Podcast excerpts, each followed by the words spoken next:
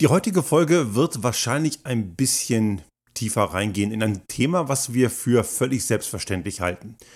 Das kontinuierliche Wachstum gilt als eine der Grundlagen unseres kapitalistisch getriebenen Wirtschaftssystems. Aber richtig ist es ganz sicher nicht und das wusste man auch schon vor über 50 Jahren.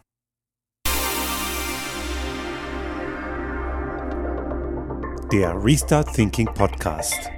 Ideen und Lösungen für die Transformation der Wirtschaft und Gesellschaft für das 21. Jahrhundert.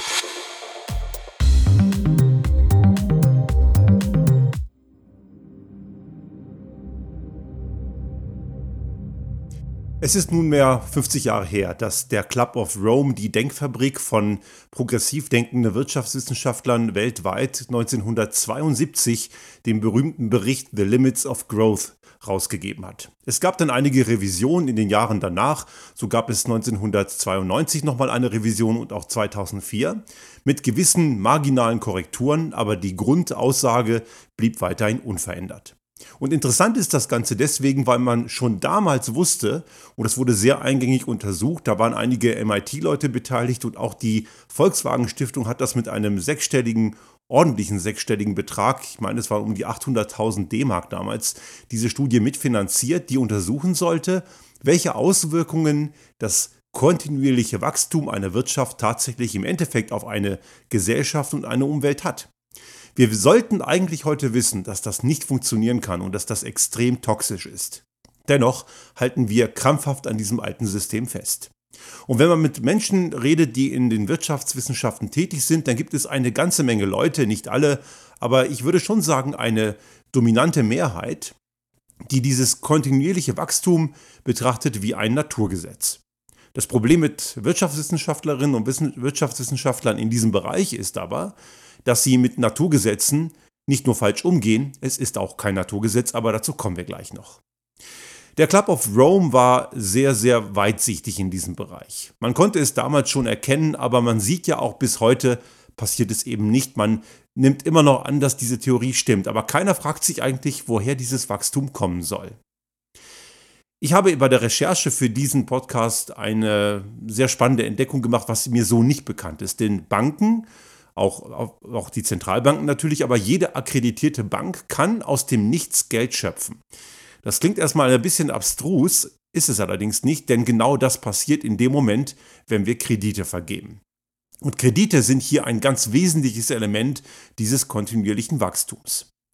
Eine der wesentlichen Schwächen dieser gesamten Wirtschaftstheorie des kontinuierlichen Wachstums ist das, was wir in der Physik als Kausalitätsschleife bezeichnen. Es gibt dort an mindestens zwei Stellen eine Kausalitätsschleife, also ein System, das gar nicht funktionieren kann. Und das fängt schon mit den Krediten an. Wir brauchen Kredite, damit wir etwas investieren können. Und wenn wir etwas investieren können, entsteht Wachstum. Wachstum wiederum erzeugt wiederum das Bedürfnis, dass jemand diese Waren auch kaufen muss und dazu braucht man wiederum Kredite. Das bedeutet, Kredite brauchen Wachstum und Wachstum erfordern Kredite. Damit beißt sich die Katze in den Schwanz.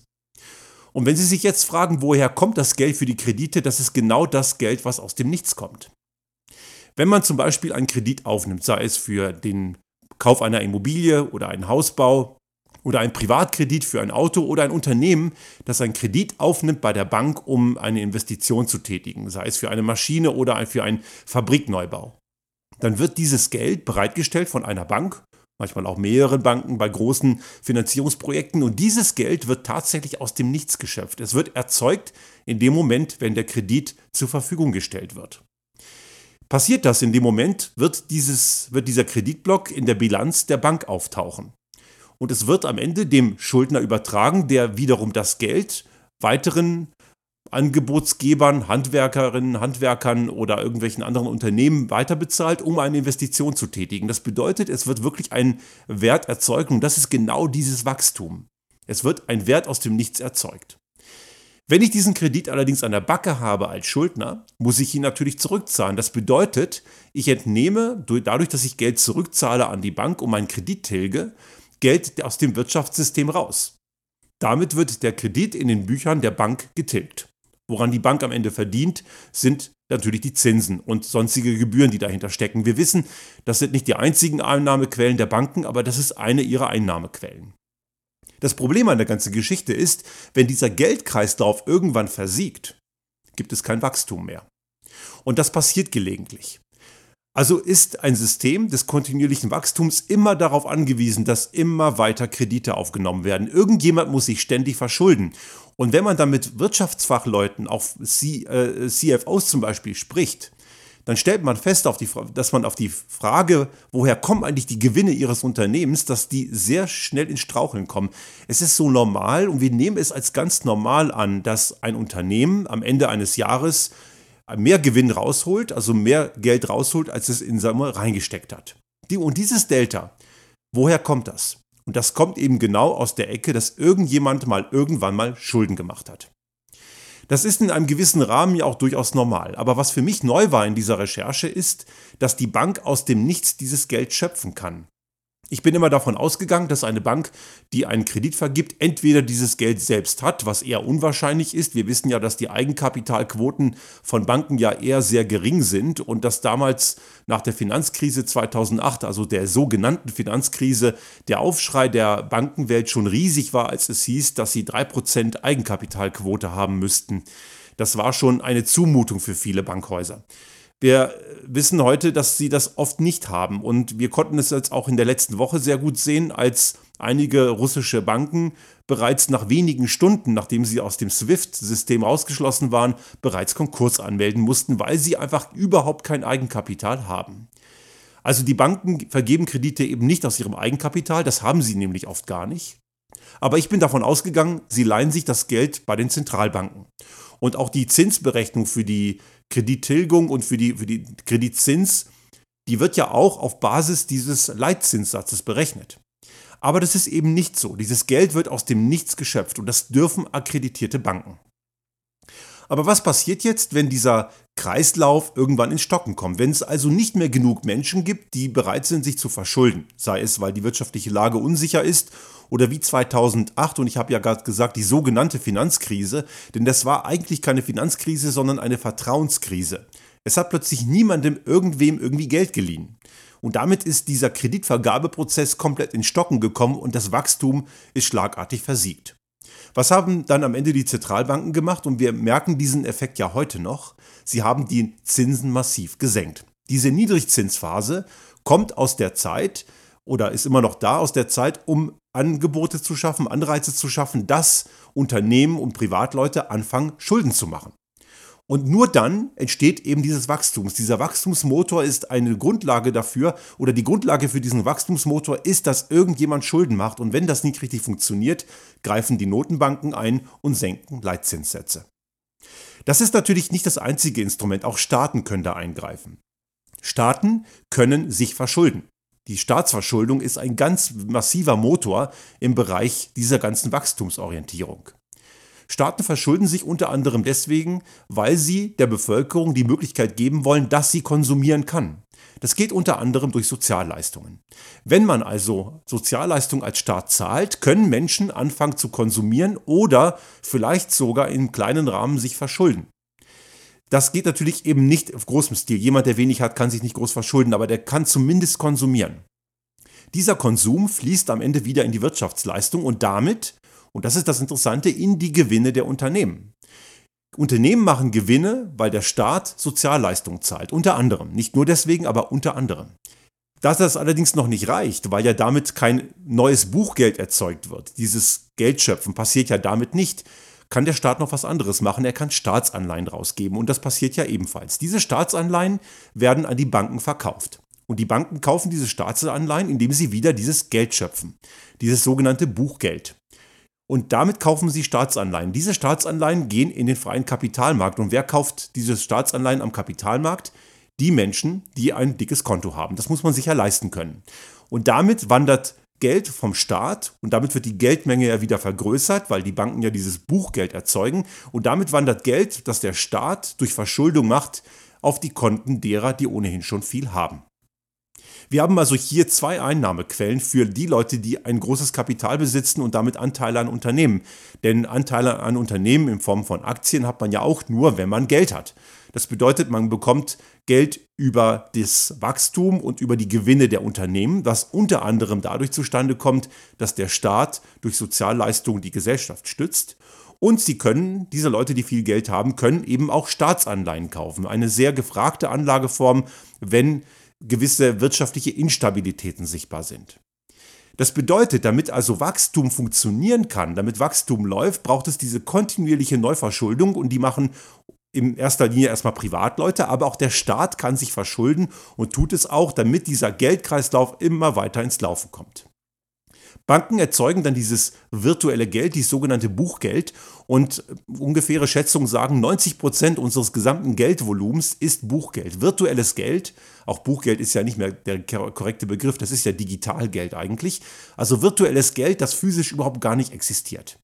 Also wenn sich Leute darüber aufregen, dass, ähm, dass, dass das Bargeld abgeschafft werden könnte, was ja in einigen Ländern, wie zum Beispiel in Schweden, de facto schon passiert ist, das größere Problem ist, dass wir viel, viel größere Geldmengen auch heute schon haben, die physisch überhaupt gar nicht existieren. Das bedeutet im Umkehrschluss, wenn wir also sehen, woher dieser Wachstum immer wieder kommt, dass sich immer wieder jemand verschulden muss, muss man als Conclusio festhalten, dass es die Verschuldung von Privatleuten oder auch des Staates und damit auch der Allgemeinheit ist, die diesen Motor am Laufen hält. Dieser Wachstumsanspruch, dieser kontinuierliche Wachstumsantrieb, und den gibt es in der Menschheitsgeschichte noch nicht sehr lang, gerade mal etwas mehr als ein Jahrhundert. Das ist, die Großteil der Menschheitsgeschichte gab es keine wachstumsorientierte Wirtschaft, sondern eben eine kostendeckend orientierte Wirtschaft. Aber dieser Wachstumsantrieb ist nichts anderes als eine gigantische Umverteilungsmaschine von unten nach oben. Und wenn dann Leute heutzutage die, die äh, Debatte kritisieren, wenn man wieder versucht, ein, ein Korrektiv reinzubringen, dass man die großen Einkommen mehr belastet zugunsten der kleinen Einkommen, dann wird das oft abgewiegelt, dass man die Leistungsträger, die vermeintlichen Leistungsträger ja nicht belasten müsse und man tut das Ganze als eine Neiddebatte ab. In Wirklichkeit ist das keine Neiddebatte, es ist eine Gerechtigkeitsdebatte. Und diese Gerechtigkeitsdebatte ist unheimlich wichtig, weil das gesamte Wachstumssystem, auf dem unsere kapitalistisch betriebene Wirtschaft basiert, ein riesiges Umverteilungssystem ist, von unten nach oben. Die Großen, die profitieren immer mehr. Und warum, und dass das so ist, kann man an einem weiteren interessanten Aspekt sehen. Schaut man sich an, welche Länder eine hohe Staatsverschuldung haben, dann korreliert das recht gut mit der Menge an extrem hohen Einkommensmilliardären, muss man ja mittlerweile sagen. Also Menschen mit großem Einkommen, Menschen, die große Vermögen haben, die in einem Land leben, das korreliert sehr stark mit der Staatsverschuldung. Das sieht man auch daran, dass auch die Menge des Geldes im Laufe der letzten Jahrzehnte immer weiter gestiegen ist, bei gleichzeitig immer weiter steigenden Schulden. Also die Welt ist in Summe immer weiter, immer weiter verschuldet. Die Schuldenberge sind immer größer geworden. Die Geldmenge ist ebenfalls immer größer geworden. Und, und das ist das Interessante, unterstützt auch die These der Umverteilung. Die Schere zwischen Arm und Reich und damit die soziale Ungerechtigkeit ist ebenfalls immer größer geworden. Und das zeigt, dass dieses Wirtschaftssystem komplett krank ist. Zurück zum Club of Rome 1972. Die haben das damals schon erkannt. Und wir haben hier zwei große Probleme dieses Wachstumssystems. Also einmal ein starker Ungerechtigkeitsfaktor. Es treibt immer weiter Ungerechtigkeit an und macht eine Gesellschaft damit kaputt. Wenn eine Spreizung zwischen Arm und Reich immer größer wird, führt das unweigerlich zu Spannungen in einer Gesellschaft und damit zu großen Problemen. Ein weiteres Problem ist natürlich auch das Thema Klimakrise. Dieses ständige Wirtschaftswachstum hat im Wesentlichen dazu geführt, dass wir diese Klimakrise heute haben. Man kann nicht immer weiter die Welt ausbeuten, das funktioniert nicht. Mir als Physiker sträubt sich da so einiges, wenn wir immer davon ausgehen, wir müssten immer weiter wachsen, aber dieser Planet hat ja endliche Dimensionen, endliche Ausdehnung, endliche Anzahl von möglichen Kundinnen und Kunden, das kann gar nicht gehen. Wie soll denn bitte ein unendliches Wachstum dort passieren? Das kann am Ende nur dadurch gehen, indem man Raubbau betreibt. Und genau das erleben wir ja heutzutage. Wesentliche Probleme unserer Klimakrise sind ein Ergebnis dieser wachstumsorientierten Wirtschaft. Nun stellt man sich natürlich die Frage, warum hält man immer noch an diesem Blödsinn fest? Weil gewisse Leute sehr viel Profit damit machen. Natürlich sehr kurzfristig gedacht und einige der Profiteure werden die Folgen sehr wahrscheinlich gar nicht erleben oder können sie auch schon nicht mehr erleben, weil sie heute schon nicht mehr unter den Lebenden weilen. Aber es profitieren immer noch eine ganze Menge Leute zu sehr von diesem kranken System. Und man muss letzten Endes festhalten, dass wirklich weite Teile der Wirtschaftswissenschaften, insbesondere die BWL ist da ein großes Problem, die VWL denkt da deutlich weiter, aber die weite Teile der Wirtschaftswissenschaften bauen auf Annahmen auf, die mit der Realität rein gar nichts zu tun haben. Ich habe vorhin diese Kausalitätsschleifen genannt. Eine hatte ich schon erwähnt, das eine ist eben, Kredite brauchen Wachstum, erzeugen Wachstum und Wachstum erzeugt wiederum Kredite und damit beißt sich die Katze in den Schwanz. Wir haben allerdings noch eine weitere Kausalitätsschleife. Die Gewinne von heute sind die Schulden von morgen und die Schulden von heute sind die Gewinne von morgen. Auch hier beißt sich die Katze in den Schwanz. Haben wir ja gerade gehört. Wir brauchen irgendjemanden, der sich verschuldet, damit überhaupt Gewinne möglich sind. Der Gewinn eines Unternehmens resultiert aus der Tatsache, dass andere Schulden machen. Und wir haben ja gesagt, das können Menschen sein, Individualpersonen, das können Staaten sein. Und im Endeffekt gibt es, gibt es auch sehr arme Staaten, die sich extrem verschulden müssen, damit sie überhaupt die notwendigen Güter von den reichen Staaten einkaufen können. Dieses starke Arm-Reich-Gefälle auf der Welt zwischen wirtschaftlich schwachen Ländern und überindustrialisierten, über, übersättigten Ländern ist auch ein Ergebnis genau dieses Wirtschaftsdenkens. Dieses Wirtschaftsdenkens basiert auf, basierend auf massivem, unendlichen Wachstum. Und diese Theorie ist allerdings trotzdem so verfestigt, obwohl sie Kausalitätsschleifen enthält und überhaupt gar nicht funktionieren kann, aber trotzdem hält man daran fest, weil man eben davon profitiert. Und im Endeffekt muss man hier sagen, das ist keine Wissenschaft. Die Wirtschaftswissenschaften operieren im weiten Teilen nicht wissenschaftsbasiert, sondern eher glaubensorientiert. Das sind Glaubensgrundsätze. Der Glaube, dass ewiges Wachstum immer geht und immer der richtige Weg sei. Genauso wie der totale Irrglaube, der Markt würde alles von selber regeln. Wäre das so, dann würden wir eine bessere Gesellschaft haben. Aber wir wissen, dass wir das nicht haben. Viele Dinge regelt der Markt, ja, aber diese Sachen, die der Markt regelt, ist eben nur die Gier. Es braucht also diese berühmt-berüchtigten Regulative, von denen wir auch schon häufig gesprochen haben. Also die Wirtschaftstheorien, die wir heute annehmen, sind erstens nicht realitätsbezogen, sie stimmen nicht, sie funktionieren nicht. Sie tun so, als würde es so funktionieren, aber es ist also komplett unrealistisch. Und selbst wenn es Naturgesetze wären, was sie ja nicht sind, so geht die Wirtschaftswissenschaft damit komplett falsch um. Als Naturwissenschaftler weiß ich, dass auch ein Naturgesetz, das wir formulieren, wie zum Beispiel die ganzen Newtonsche Mechanik, wir beschreiben damit Naturgesetze, aber es kann grundsätzlich sein, dass wir irgendwann mal eine Beobachtung machen, die diese Gesetze widerlegt. Und das ist ja auch schon in den Naturwissenschaften häufig passiert. Wir haben ja irgendwann mal festgestellt, dass die Naturgesetze, wie sie Newton beschrieben hat, im relativistischen System nicht mehr funktionieren.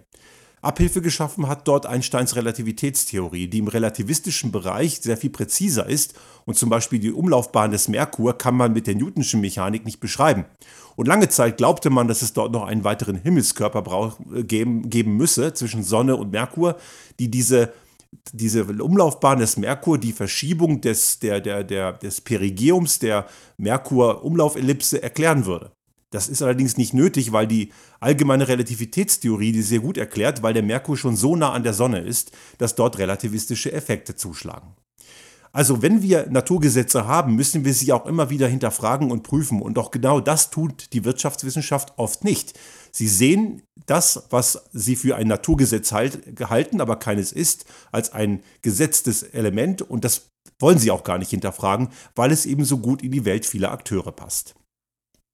Aber was ist jetzt die Alternative? Was können wir aus dem Club of Rome und dieser Erkenntnisse letztlich lernen? Und wir sollten es lernen, wobei ich da etwas pessimistisch bin, dass wir es lernen. Wir haben ja jetzt auch gerade erlebt in den letzten zwei Jahren durch die Corona-Pandemie und ich habe ja auch Beiträge dazu gemacht, was müssten wir aus dieser Krise lernen, aber so richtig gelernt haben wir gar nichts. Ob wir es irgendwann wirklich lernen, die Frage sei dahingestellt. Aber was müsste dabei rauskommen? Das Gute ist, es gibt bereits alternative Ansätze. Ein Ansatz ist die Postwachstumsökonomie. Einer der berühmten Protagonisten im deutschsprachigen Raum ist Nico Pech.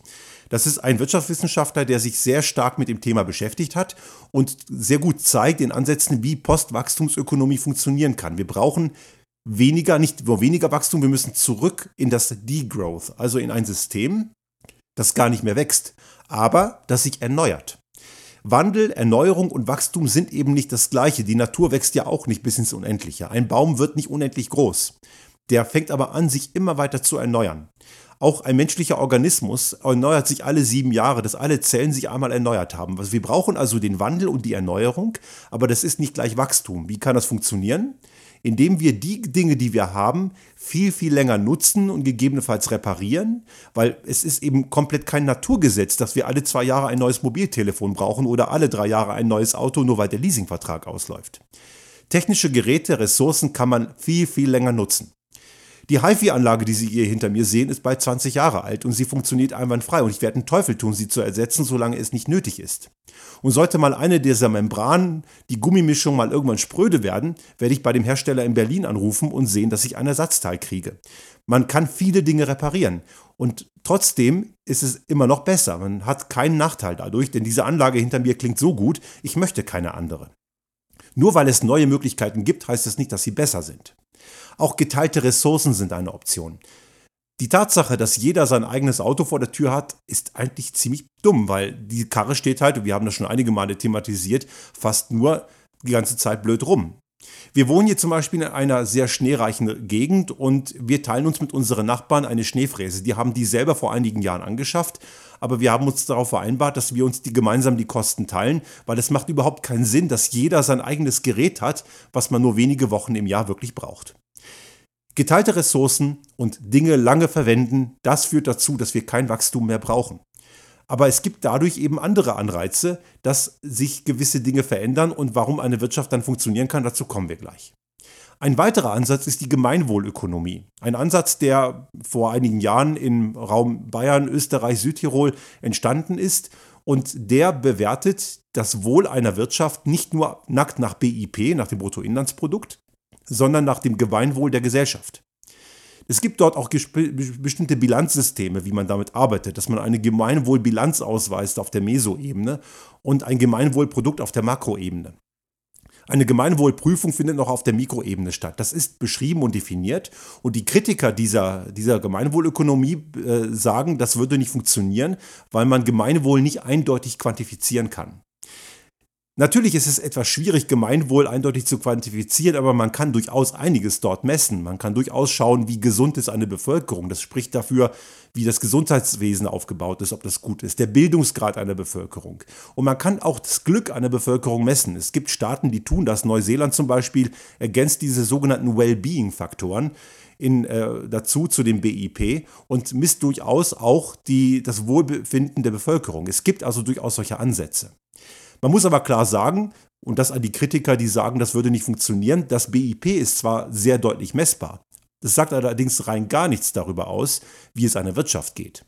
So eine Katastrophe wie letztes Jahr in Deutschland im Ahrtal ist für das BIP eine tolle Sache, weil es gibt dort einfach einen extrem großen Aufwand, Dinge wieder aufzubauen.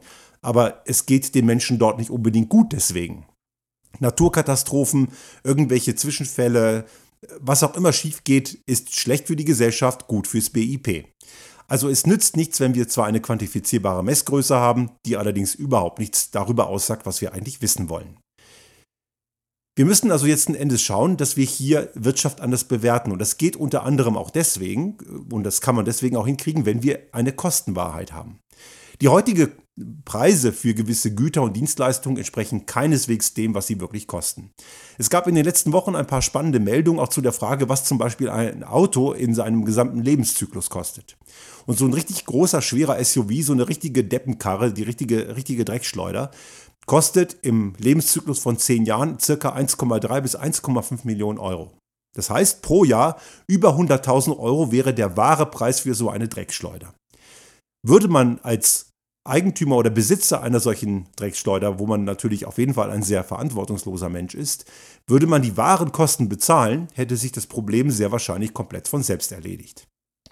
Also was wir brauchen, um wirklich die Katastrophe, die durch das kontinuierliche Wachstum schon längst eingetreten ist, und im Laufe der Jahre sicherlich nicht besser wird, sondern eher schlimmer. Denn auch die Umweltzerstörung, und wir haben ja den neuesten IPCC-Bericht ja jetzt auch, die einen oder anderen haben es vielleicht mitbekommen, neben dem, der Katastrophe, die Putin da in der Ukraine anrichtet. Es gab ja auch noch ein IP, eine IPCC-Veröffentlichung und die sagt sehr klar, so viel Zeit haben wir nicht mehr. Das bedeutet, wenn wir dort irgendwas Wirksames dagegen tun wollen, müssen wir uns von dem Gedanken der Wirtschaft auf Basis des kontinuierlichen Wachstums komplett verabschieden. Wir brauchen eine gemeinwohlorientierte Wirtschaft. Das kann das Modell der Gemeinwohlökonomie sein. Wir brauchen Degrowth, also ein entgegengesetztes von dem Wachstum, indem wir geteilte Ressourcen nutzen, Dinge länger verwenden und wir brauchen eine echte Kostenwahrheit. Das klingt jetzt erstmal vielleicht ein bisschen radikal und das wird sich auch nicht von einem Tag auf den anderen durchsetzen lassen, jedoch werden wir kaum eine andere Wahl haben. Das Gute an der ganzen Sache ist allerdings, wenn wir all das wirklich hinbekommen, geht es uns als gesamte Gesellschaft deutlich, deutlich besser.